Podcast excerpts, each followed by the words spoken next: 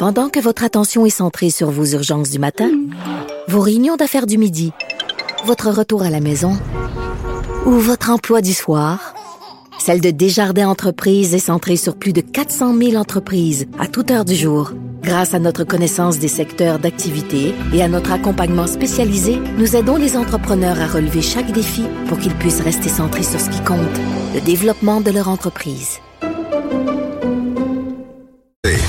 La situation dans les écoles du Québec qui va de mal en pis, est-ce que ça nous surprend vraiment? En tout cas, moi, ça me surprend pas et ça surprend pas mon prochain invité parce qu'on a appris ce matin qu'il y a plus de 200 classes régulières euh, de nos écoles au Québec qui seraient aux prises avec un trop plein d'enfants en difficulté pour leur capacité. J'en parle avec Nicolas Prévost, président de la Fédération québécoise des directions d'établissements d'enseignement.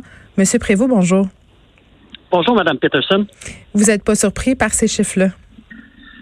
Non, euh, on n'est pas très surpris là, de voir ces chiffres-là. Là. C'est effectivement une situation avec laquelle on compose là, euh, régulièrement et, qui, euh, qui augmente au cours des dernières années là, pour diverses raisons.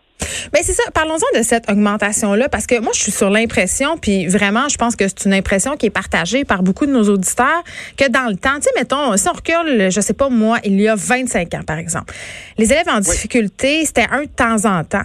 Là, c'est quasiment rendu de la moitié de la classe. Est-ce que c'est parce qu'il y en a plus ou c'est parce qu'on diagnostique davantage? Ben, moi, je pense que le premier facteur, c'est vraiment qu'on diagnostique de plus en plus euh, hmm. au niveau, surtout au niveau du, français. Là, les études ont beaucoup avancé dans les dernières années là, pour être capable de, reconnaître un enfant qui, qui, a une dyslexie, une dysorthographie, par exemple, ou une dyspraxie. Ça, c'est plus au niveau moteur. Ça a beaucoup avancé. Puis au niveau des mathématiques, pour la dyscalculie, ça, on dirait qu'on on n'est pas très avancé encore. Il y a peu ou pas de diagnostic du côté mathématique. Mais ça va s'en venir. Ce qui va, ça aussi, augmenter le nombre d'élèves qui vont, euh, qui, avec qui il va avoir, on va reconnaître certaines difficultés. Il y a des parents quand même qui ont connu, si on veut, l'ancien système d'éducation, qui se disent, ben coudon, on met beaucoup trop d'étiquettes aux enfants. Dans notre temps, tout le monde faisait son primaire, son secondaire, il y avait le petit tannant de la classe, puis finalement, au bout du compte, tout se passait bien. Est-ce que euh, c'est une façon de penser qui, à votre sens, euh, fait du sens?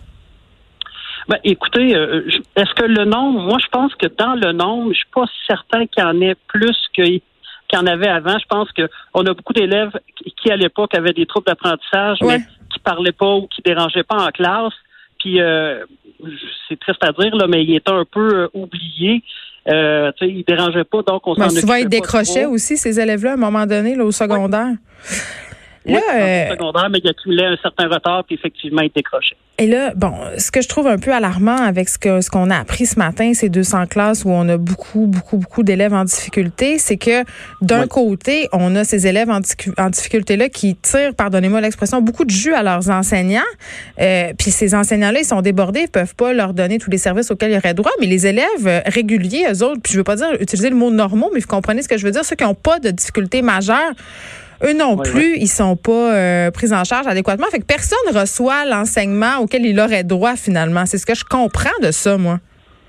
Ben, c'est, il faut pas se faire de cachette. Là. C'est excessivement difficile pour les enseignants présentement euh, avec le nombre de diagnostics, le nombre de, mesures adaptatives qu'on doit mettre en, mettre en place en classe. Le, le but, c'est de toujours trouver un équilibre parce que l'intégration à tout prix, Effectivement, il y a des cas qui sont beaucoup trop complexes qui demandent plus que l'aide de l'école, où on a besoin de, services externes, exemple en pédopsychiatrie. Oui. Et on sait qu'une intégration, quand même, est bon pour certains élèves. C'est de trouver un, équilibre dans tout ça, là, pour, oui, faire une intégration de certains élèves en difficulté, mais pas à tout prix et pas euh, un nombre majeur en classe où là, il y a plus d'élèves en difficulté que d'élèves euh, qui ont un cheminement plus... Euh, on va dire ça comme ça, un peu plus normal.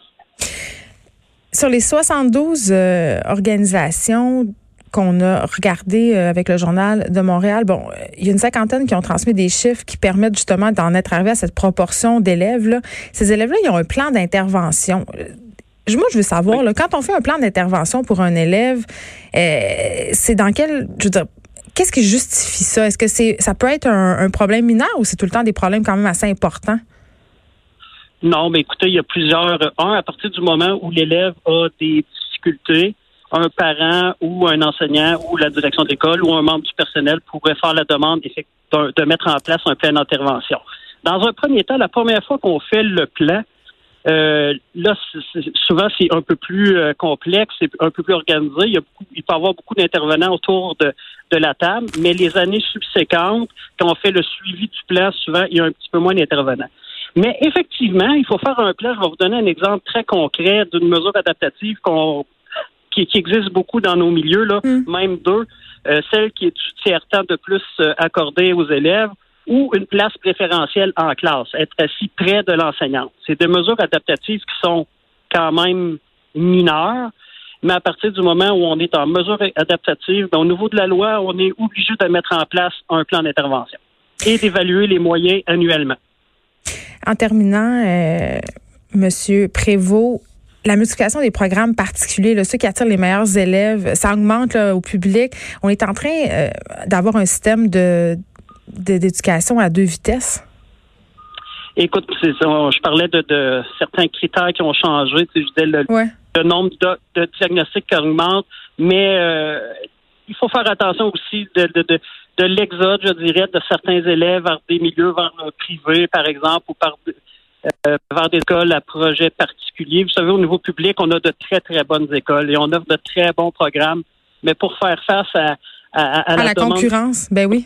À la concurrence, il faut être très imaginatif et, et créer certains programmes pour effectivement essayer de garder nos élèves et répondre à leurs besoins, à, ce qu'ils peuvent aimer. Puis oui, ça peut créer dans, en même temps ben, un exode de certains vers des programmes particuliers.